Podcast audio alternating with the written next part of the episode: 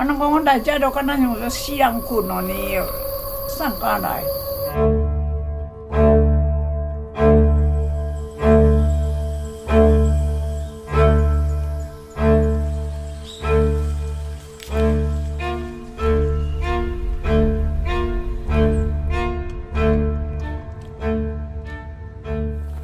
我十岁时就来到遮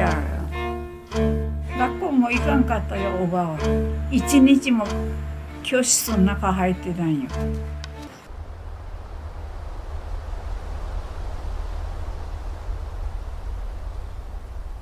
导演你好，你好，我们今天要访问纪录片《绿色牢笼》的导演，然后这是一个离台湾仅六百公里的一个冲绳西表岛上，隐藏一段日治时期台湾矿工血泪的一个历史。黄英玉导演透过这个当地台湾移民桥间良子阿妈这个叙述，加上这种跨越台日长期调查跟史料收集，然后为我们完整梳理了这段遗落的历史。这边想要先问一下，请教一下导演，想要请导演跟观众朋友讲一下电影的内容，还有我想要知道这个绿色牢笼名字的由来。嗯，对，我先从名名字好了，因为呃，绿色牢笼这其实是历史上呃，就是在历史学家来称呼整个西表矿坑，这个西表岛在战前长达六十年哦，都是这个比较黑暗的矿坑历史。那他们其实是在孤岛上，然后在岛上的这些丛林红树林里面逃不出来哦，那非常多矿矿工就死在里面，然后热病啊、疟疾啊、一些虐待等等哦，那所以。这是一个历史学家为他定下来的名字。那，嗯，呃，我们的主角其实就是他父亲，就是当时把很多台湾的矿工带过去的一个中间的中介人哦。那我们的阿妈就是等于是他小时候十岁就被带过去，所以我们是拍这位阿妈人生最后的四年。可是其实这整个背后阿妈经历过的故事，它其实就是这个西表矿坑，其呃连接台湾矿工还有这个。西表岛上的矿坑，黑暗的历史，吼，那所以我们就呃把名字取名为绿色牢笼，一方面是借由这个历史的名字去定调的这个历史，那另外一方面就是说阿妈自己对于这个回忆，也像是一个牢笼一样困住他的呃一生这样子，就有两层的意思。我我蛮好奇，就是因为这个议题，就是台湾比较没有，呃，包括连连日本都没有深挖过这个议题。导演是因为什么原因会想要去往这个议题探索？还有你在拍摄本片的创作核心理念大概是怎么样？呃，其实我因为我是系列型的，大家可能知道我在二零一六年有拍的《海的彼端》嘛。对，所以是一个我长期在关注这个冲绳八重山这边，是其实有很多战前就移民过去，日治时期的时候就移移民过去的台湾人哈。对，那他们多半是底层社会的人哦，农民啊、矿工啊，哦等等等，所以它跟一嗯这这个里面它其实就包含了形形色色的人哦，他们多半很多是不识字的，他们很难为自己的历史留下。呃，记录或是留下一些声音哈。那我是在二零一三年开始去挖掘这些人哈。我呃做一个田野调查，访问了非常多的人。然后呢，在那个里面，我开始去抓，哎，有哪些故事其实是应该要被探讨的。嗯，那所以第一部拍的笔端的时候，就是先拍了呃石原岛的凤梨农民这一块，那是台湾的中部过去的。对，那其实这群人非常的多，也是现在最大宗的。那其实另外一方面我也知道，那呃西表矿坑有非常多，主要是北部哈基隆这边其实是煤矿嘛，煤炭矿，所以基隆这边过去的人其实也非常的多。那矿坑这边其实又更比起凤梨农民那边又更悲悲情一点。哦，那这这段历史我其实也也是一开始的时候就觉得可以呃来做呃。来做这个议题，这样，那呃，我就在寻找我的主角的时候呢，就其实发现乔迁阿妈这个人，他算是一个人独居哈，然后我碰到的时候他已经八十八岁，一个独居老人，对，所以我是从认识乔迁阿妈之后，呃，慢慢来建构这部片，一方面也去带出历史，但另外一方面其实也是乔迁阿妈这个他本人的这个家族故事，其实非常的精彩哈呃。呃，虽然说他是一个人而已，有点像独角戏，可是他的这种呃魅力哈，其实是非常气场非常强大，对，所以我们等于是从乔迁阿嬷的人生开始来建构整部纪录片这样子。哎，我蛮好奇，你在拍摄的时候就已经知道阿嬷的父亲的那个身份背景那些的吗？呃，我其实。一开始知道是宝桃而已，就是阿妈是讲他父亲是宝桃，然后呢，我当时对于这个呃整个西表矿坑它的这种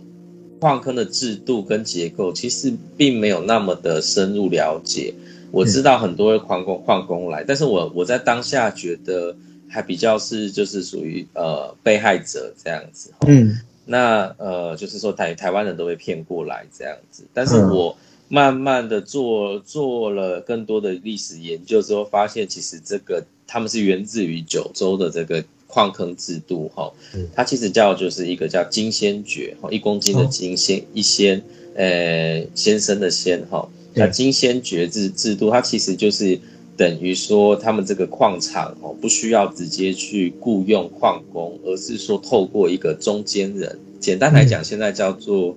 有点像外劳的这个人力介中介这样，对对，中介对。哦，那等于说他直接雇佣，就是说聘请这样的人，然后透过这样的个一个中介公司的感觉，然后去招募更多呃。就是当时其实也也像是移工来讲，就是台湾的这些矿工哈，也有去招募过去。所以他父亲其实一个这样子的角色，简单来讲，其实并不是单纯的一个受害者，他其实比较像是受害者跟加害者中间的那个，嗯，中间者的尴尬的角色哈，就是有点里外不是人。所以到最后他们其实也就选择是留在西表岛，没有回台湾哈。那其他跟他们类似几个。类似角色的人也都选择是留在当地，没有回台湾。那所以，我这期是在拍了大概一两年之后，研研读蛮多的这个书籍，比较研究之后才发现，哎，有这件事这样子。对，所以整部片的那个层次跟复杂度就越来越有有趣了。嗯，对对，我觉得你说到他那个背景的部分，好像也反映在他的语言上面，他好像也会蛮多种语言。那你在访问他的时候？可能有台语有日语，那在这个沟通上面顺利，还有会因为一些隔阂造成访问访问上的困难吗？因为它其实算是我我同步进行，所以我其实从整个八重山的田野调查开始，已经算是台语进步非常的多啊。因为我一开始，因为他们毕竟哈。你要想，他们其实这些人，他们讲的台语比现在台湾讲的台语还难，非常的多。哦，对，因为他们没有受过任何的中文国语教育，所以呢，他们等于就是战前过去的一群人嘛。那所以他们那边当地流传，就台湾人流传的台语，其实是一种蛮古的台语，或者这样讲，就是对比较老一点的台语，跟台湾的就不一样，对不对？台湾的台语不太。这个真的不太一样，真的不太一样。呃，如果大家连续看了《海的彼端》，再来看《绿色》，你就知道他们讲台语真的不太一样。所以呢，我其实是透过，我很感谢我自己，其实那时候还是学，很很庆幸那时候我自己还算是这个学生啊，我还是研究生，所以我有时间，有的是时间哦，所以我呃，就现在很忙，没办法。但当时有有的是时间，所以我就等于。花很多时间跟访问了非常多的人，我访问大概一百五十个人哦，哇，花了很多人，呃，花了很多时间去坐在那些台湾人聚集的地方，然后跟一堆人莫名其妙的聊天哈，所以我等于训练的蛮蛮好的，就是说，呃，去听得懂他们的台语，这是一件事，然后再来是他们讲的日文，其实也不是标准日文，因为他们是是冲绳的，等于是方言中的。夹杂的日文这样子，对，所以他们的日文也都非常的有 quick Q 这样子，所以所以整个来讲，其实我相信对于一般的台湾的呃导演或者是日本的导演要来访问这群人，其实都会非常的有难度，光在语言上。那我其实是有那个一年半的时间访问很多人，我边听，然后会可能拍摄完也会。回回回饭店或回家，其实都会继续去回顾那些素材，会去了解，然后听不懂的我也会去求救，就是说问一些人说这大概讲什么这样。嗯，所以呃算是有一个学习的过程呐。所以到第二部这部片的时候，其实我已经比较能够跨越那个障碍了，对已，经很上手了。对，很上手了，对。导演这边或许你上手，但是会不会有人就是在访问的时候，可能会有一些呃不想谈的部分，或是说你在这个拍摄期间有有遇到什么挫折啊，让你可能想要中断这个计划或是这部片的拍摄这样？我觉得这个其实蛮大的一个问题，就是回到刚刚一开始讲，因为他父亲其实是一个呃介于被害跟加害中间的一个角色。那我我相信阿嬷自己也知已知道这件事，只嗯，是说，因为她毕竟是当事人的女儿，你说她小时候十岁就来，她也不是一个真正介入矿坑工作的一个，对，就是一个像目目击者这样。他就是被对目击者，他是被带来的一个人哦。那你现在我在追，我在追问一个已经八十八岁、九十岁的一个阿嬷，问他对于这件事情的看法的时候，他其实会有一些蛮难以启齿的东西，就算他知道。对对，那呃，在这个善跟恶之间，他要怎么去讲？那他另外更复杂是，他其实童养媳，所以他其实是被抱过来这个杨家被养大。哦，对，所以他对于这个养父其实又是有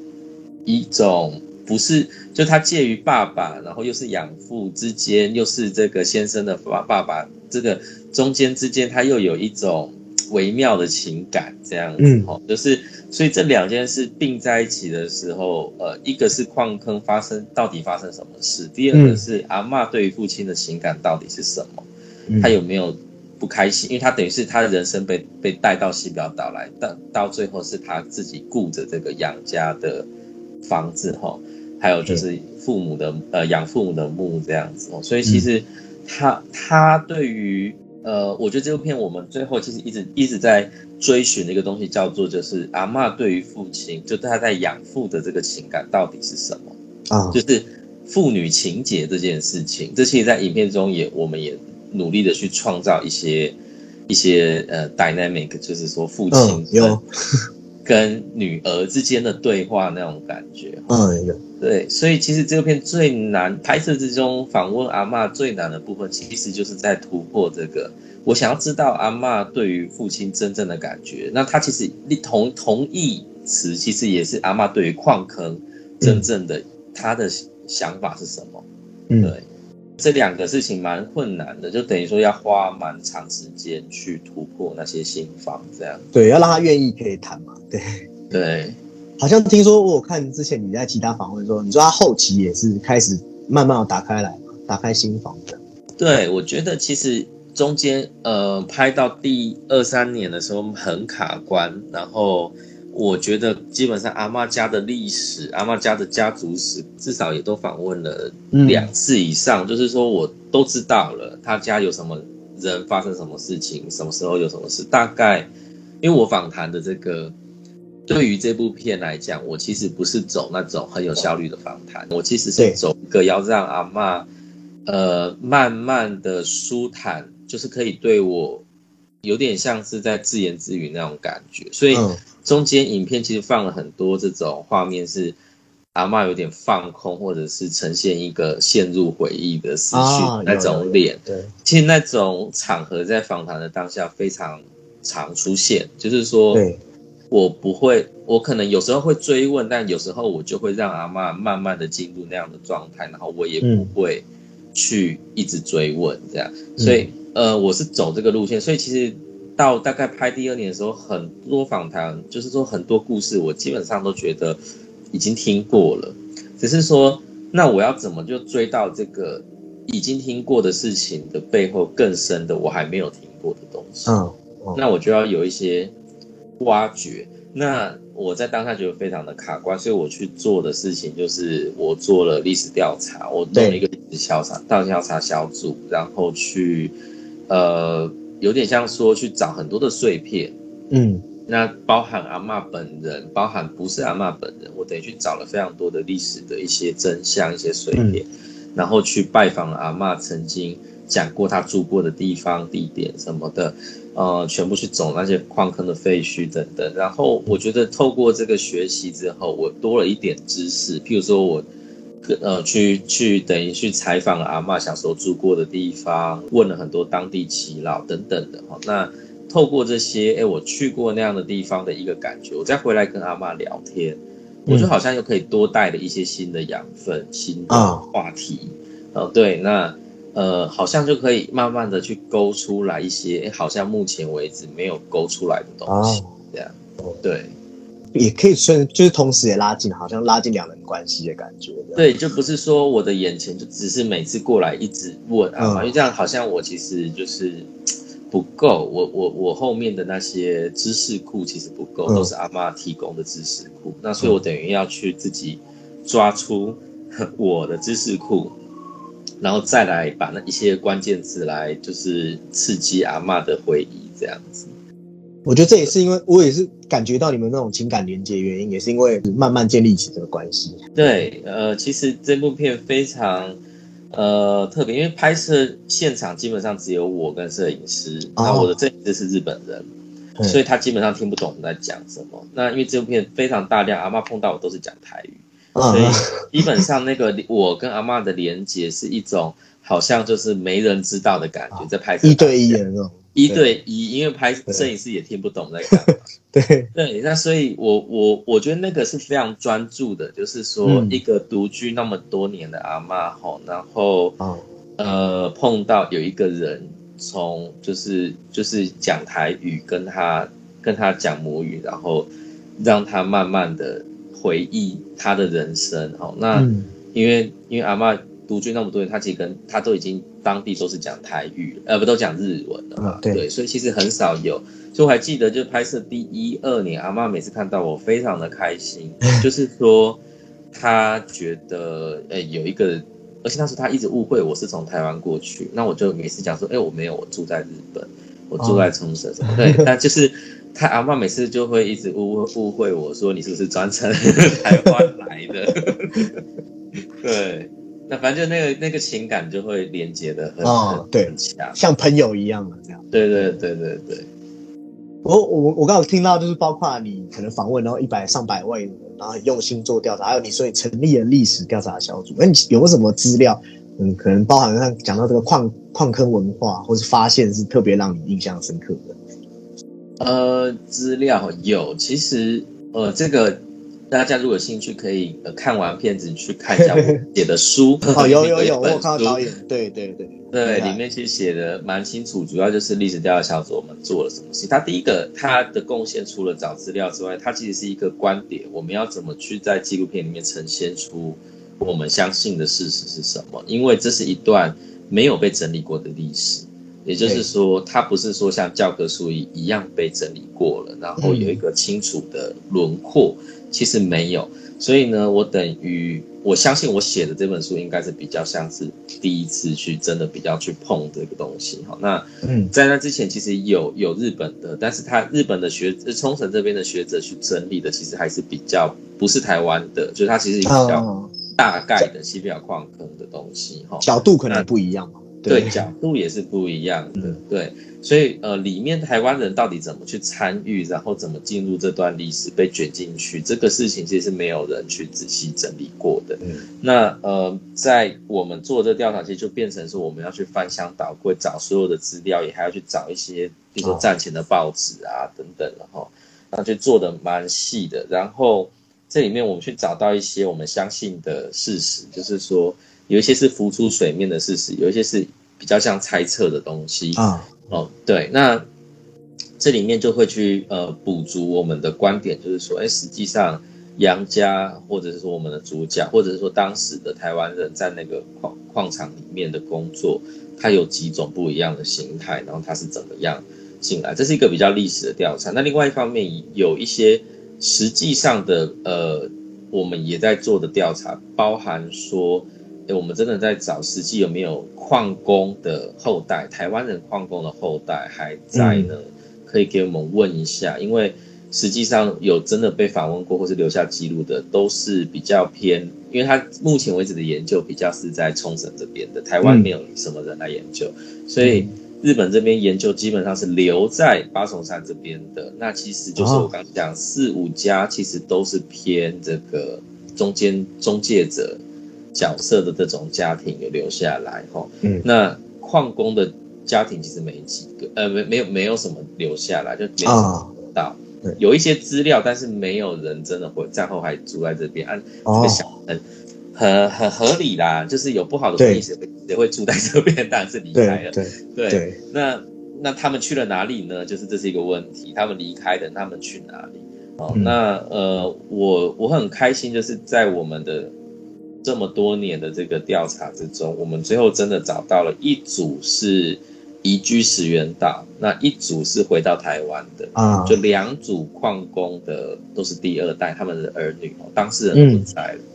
对，但我我们有访问到这两组，那我觉得也是一个，虽然他们不是在我们的影片中，可是呢，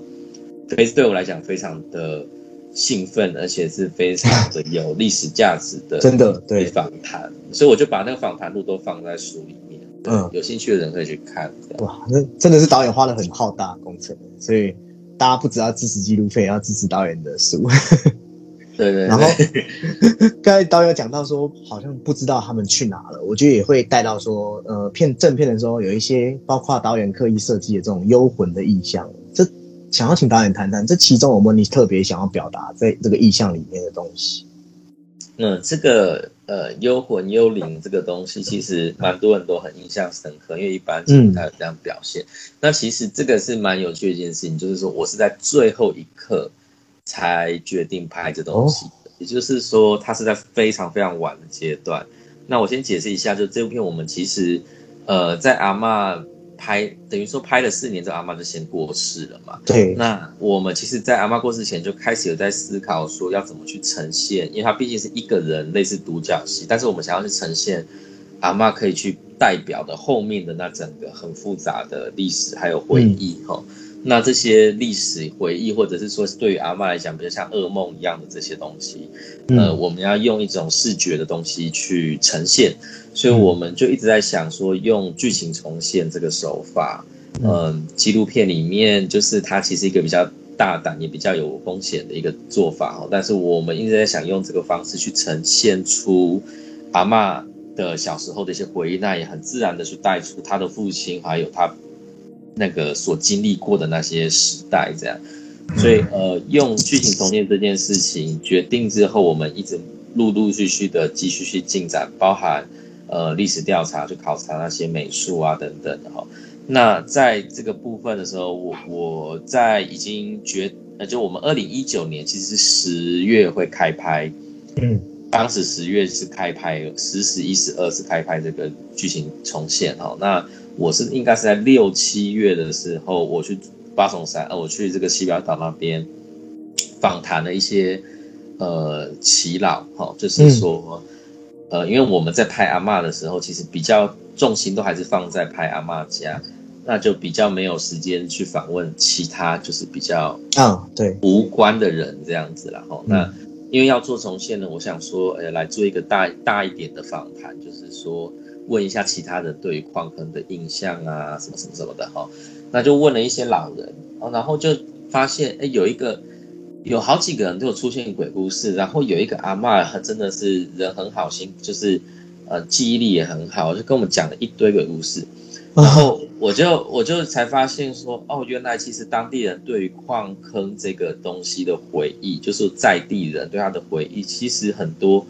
是呃留在战后这么，就是说你距离大家生活比较近，而且因为毕竟矿坑已经是一个几十年前的事情了嘛，嗯就七十年前的事情，那可能太久了，老阿妈对他来讲没有太久。可是幽灵这件事情是距离大家比较近的，也就是说，当发生一个比较大的、不太好的这些像呃灾难啊等等的之后，其实这些幽灵是会在那之后的数十年不停的在那个地方嗯游荡。那它其实就会形成一种类似乡野传说，或者是说大家都有的一些日常经验。嗯这个东西其实真的很真实，因为我不知道台湾的大家知不知道，就是我都会举一个例子，就是三一一大地震之后，东北这边日本的东北出现非常多的这种乡间的鬼故事，哦非常的多，就是多到很多的记者会去采访一些当地人，然后嗯。我也看过一部纪录片是拍这个的，就东北鬼故事的，所以对。非常的多，这是在人类学上就是其实蛮常见，就是一个大灾难对。之后，很多人一次就是很多冤魂啊，应该这样讲，对，所以他们其实会花很多数十年，那个那个怨还在那边，所以就会。嗯。会留在那边，就对那些冤魂。那嗯。西表岛也一样，就是这些我听到的故事里面，哇，真的是历历在目，这样很。然后我我就回想到，呃，其实山木健先生就是这个历史的这个挖掘冲绳呃西表岛矿坑这个的一个冲绳的历史学家，他也是提供我们。呃，杨阿嬷的养父的当年的录音带的这位很重要的这个嗯学者哈、他其实当年开始要挖这段历史，也是因为他去西表岛的时候听到了很多鬼故事，然后他就想说，呃，怎么会有这种事情？所以他开始来挖这段历史。所以对他来讲，那是他的起点。可是呢，对我来讲，我的起点是台湾人，但是呢，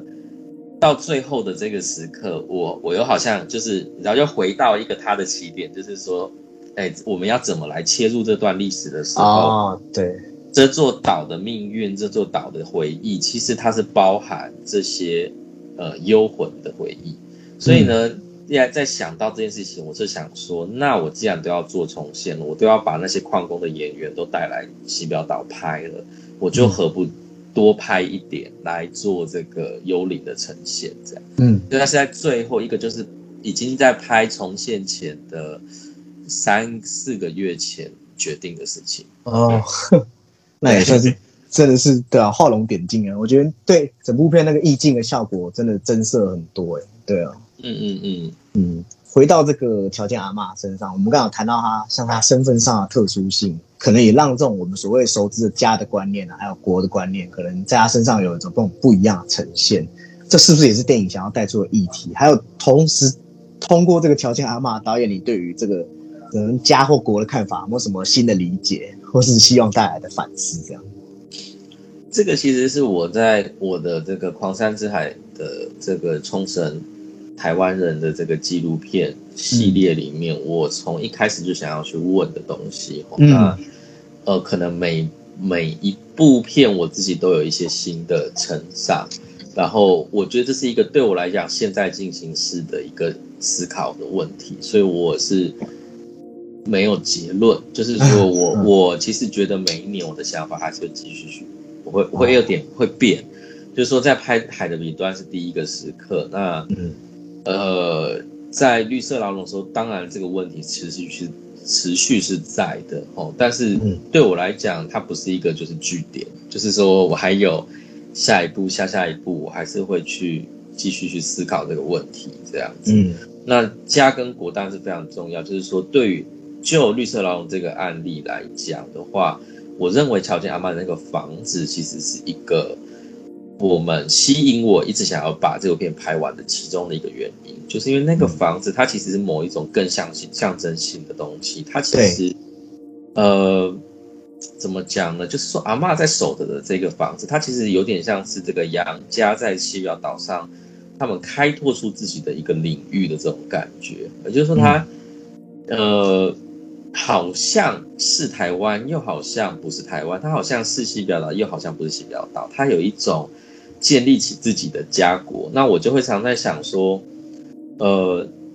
所谓的这种呃殖民地时期就过去的人，然后他们在那个地方建立起自己的。应该说就是开拓出自己的家园，那个东西对他们来讲是家。可是因为时代变迁了，整个特别是冲绳中间有经历过美军时代，然后又回归日本，就他经历过很多身份暧昧的状态。那他们这些台湾人从原本的呃很一般的台湾人住在那边，变成他变成一个无国籍的人，他最后又拿到日本人。他们其实经过一些转换，嗯。但是这个家还是在那边，那个家好像是一个他们记忆中永恒不变的一个东西，就是他他是可以，呃，象征着他们的家园。可是外面的世界实在变化太大，就外面的世界跟外面的这种所有的国国的这些东西全部变了。那所以对于乔西阿妈，她只能守着那个她既有的那个家，但是除此之外，其他东西她都是越来越陌生。所以这个部分是我一直觉得那个家很特别的东西，也是很有象征的东西。对，是是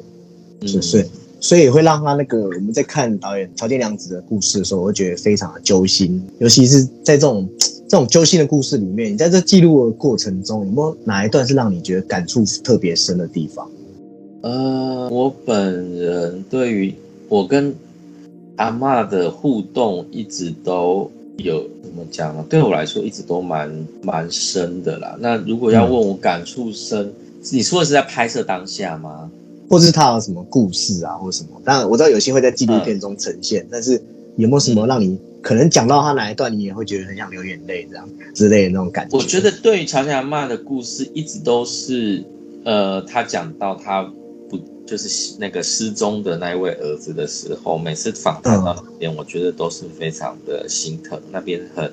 非常的揪心，他有一个儿子就是选择成为了日本人，对吧？消失了。对，对，那嗯，这个我觉得对于乔乔阿嬷是一个很难去理解，然后很难去消化的一个人生的一个呃结痂这样子哦，就是啊在那边了。那这个东西每次去碰，我就会觉得这个是蛮蛮蛮揪心的。那如果是我跟阿嬷自己的相处故事，其实有都应该都不一定会放在影片中了。对，啊但是就是说，呃，我觉得阿嬷跟我们的互动，其实最后其实都会很像是说。会想到自己的阿嬷，就是会他追追到追到门，就我们要开车走，然后就会一直追到门外，呃，就是巷子口这样一直跟我们挥手。啊那种舍不得的感觉，对。对对对对对对，我我觉得纪录片形式是不是也是说很特别，就是说因为随时得到的东西都会变动。那嗯里面我还记得，像你有一个外国人是路易斯那边，嗯，就是这个是一开始的预想，他可能在对于本片的意义想要表达，大概是。没有，路易斯是一个意外，他不啊是一个意外，是哈，对，所以你才会发现路易斯一开始的一些画面其实还蛮那个蛮随意的，对，自很自然，很自然，对，因为其实路易斯就是一个他住在他隔壁的一个美国青年，他其实在我们拍第二年的时候就莫名其妙跑出来，呃，我们就因为 Louis 其实跟我同年龄哈，然后就觉得也蛮有趣的这个外国人，然后嗯。呃，我我们其实当时当当时一开始没有认真想要去拍他，只是说我们有些事情想要麻烦他，就是说，哎，因为我们在拍乔家阿妈嘛，就是说你住隔壁，那时候是阿妈，如果万一有发生什么事，你可以一一通电话，因为阿妈是独居的人，对，对对。就是说。呃，可以一通电话联络我们啊，什么什么的哈，那就跟他加赖啊什么的，然后就跟他变变熟。然后后来之后去拍，每次我们还是把时间去拍阿妈，可是呢，就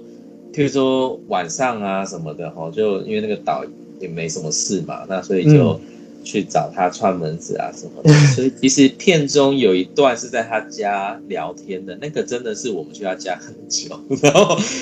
然后就是摄影师有。有，因为习惯了，他就会带摄影机去，然后随便拍。但是那段我只能说，我们大家都醉了，所以画面有点原来是这样。对，那就是它是一个意外，可是就是说，慢慢的拍到呃大概第二年的时候，呃，就是就是他进来住了一阵子之后呢，我们就是拍到了那个竹笋的那一那一场戏哈。嗯，那那个当下就觉得，诶路易斯好像进入了阿嬷的生活，然后那个嗯画面也很冲突感很够，可是又很协调哦。那嗯觉得很有趣，那就慢慢有想说是不是一边也来记录路易斯，可是其实边记录也一直都没有去想说最后要怎么呈现，哦其实就是说。也慢慢也来记录他，可是其实说实在，我用时间不够，我们那时候主要都还是一直把时间花在阿妈的身上，嗯，所以路易斯其实到最后他的份他的那个素材没有那么够，老实说，嗯所以在剪接的时候一直有很多的问题，就是说哦要怎么在有限的路易斯的素材中去呈现它。就可能如果大家看到全片的话，阿嬷的素材其实是从非常非常多的素材里面去挑到最好的镜头、最好的画。因为我们有拍很多很多阿嬷，但是呢，路易斯的出现的画面，大概就是我们拍的素材的可能就七八成了吧。就是说，哦，等于说路易斯我们其实真的没有拍那么多。嗯我不是说那个时间的分量，我是说呃那个戏的分戏的次数，也就是说，譬如说我们拍路易斯可能拍了二十次，那可能有嗯十五十五场都放进来，类似这种概念。对，就是啊，我们没有拍路易斯拍那么多次的这种概念。哦，好了解。然后我还有看到导演之前哦，呃，就是接受其他访问的时候，你有讲到说这部片里想要传达，包括阿嬷在面对过往的时候，可能是坦然，再来是有一些怨怼的情绪，或者然后你说可能终最终会是一种认命的感觉。那我相信这很难说是哪一种情绪啊，那更多会是复杂的情感。所以我好奇说，导演你是个访问者，也是像是个倾听者，你觉得更多的部分是哪一种情绪？在阿嬷阿嬷这边是哪一种情绪？嗯，这其实是呃我在编拍的时候一直会想去，是我自己的一个提问哦应该是说我其实呃我在拍每部纪录片，我都会试图去。不，我不，我指的提问不是说我自己在当下直接问他们，而是说嗯透过这个记录本身去，有点像是去询问我我的这个被拍摄我的主角，他嗯在面对人生的态度哦，会是什么之类的哦，所以这是一个提问。对我来讲，我每每部片都会去设定一个这样的提问哦，就是说透过观察，透过记录，我们能不能找到一个答案？那这个答案是那一位主角他的人生的答案。那嗯对于绿色牢笼来讲，我其实一直在想，呃，阿嬷她到底能不能放下？这其实是一个我很大的一个提问，就是说他人生有这么多过往的包袱啊、回忆啊。那我们也知道，很多老人他其实很难放得下，哦，对，呃，过过去的事情，还是非常的非常的纠结，而且甚至越老越纠结。所以，嗯，对于当下来讲，我其实想要观察这件事情。那在拍记录的这个三四年，我老实说，我中间一度觉得好像阿嬷已经准备好，就是要去找，去去天上找她的养父母了，等等的。我觉得好像，哎，阿妈应该可以放得下。可是呢，我觉得最后很可惜，就是我觉得阿妈还是非常的，有些东西是放不下的，这样哦，对，所以这是我我自己的答案。那你可以说那个放不下的东西，就是说，我觉得怨对的词可能太强了，他但是嗯它也没有到坦然，他就是一个比较像是说，呃，认命。认命，我觉得可能像一点，就是说我的命就是这样子，那我又能怎么样？可是你要他真的忘记，又不可能。嗯对，所以他其实有一点是说，我觉得我就把这些事情带着走了，这样子。嗯对，所以这是我看我观察到最后的我的一个呃，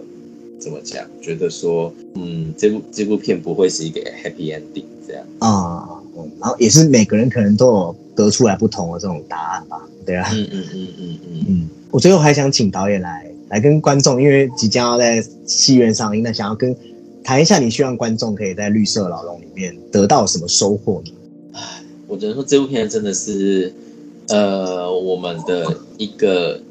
我们透过这么多年来做这部片，其实很想要传达的事情，就是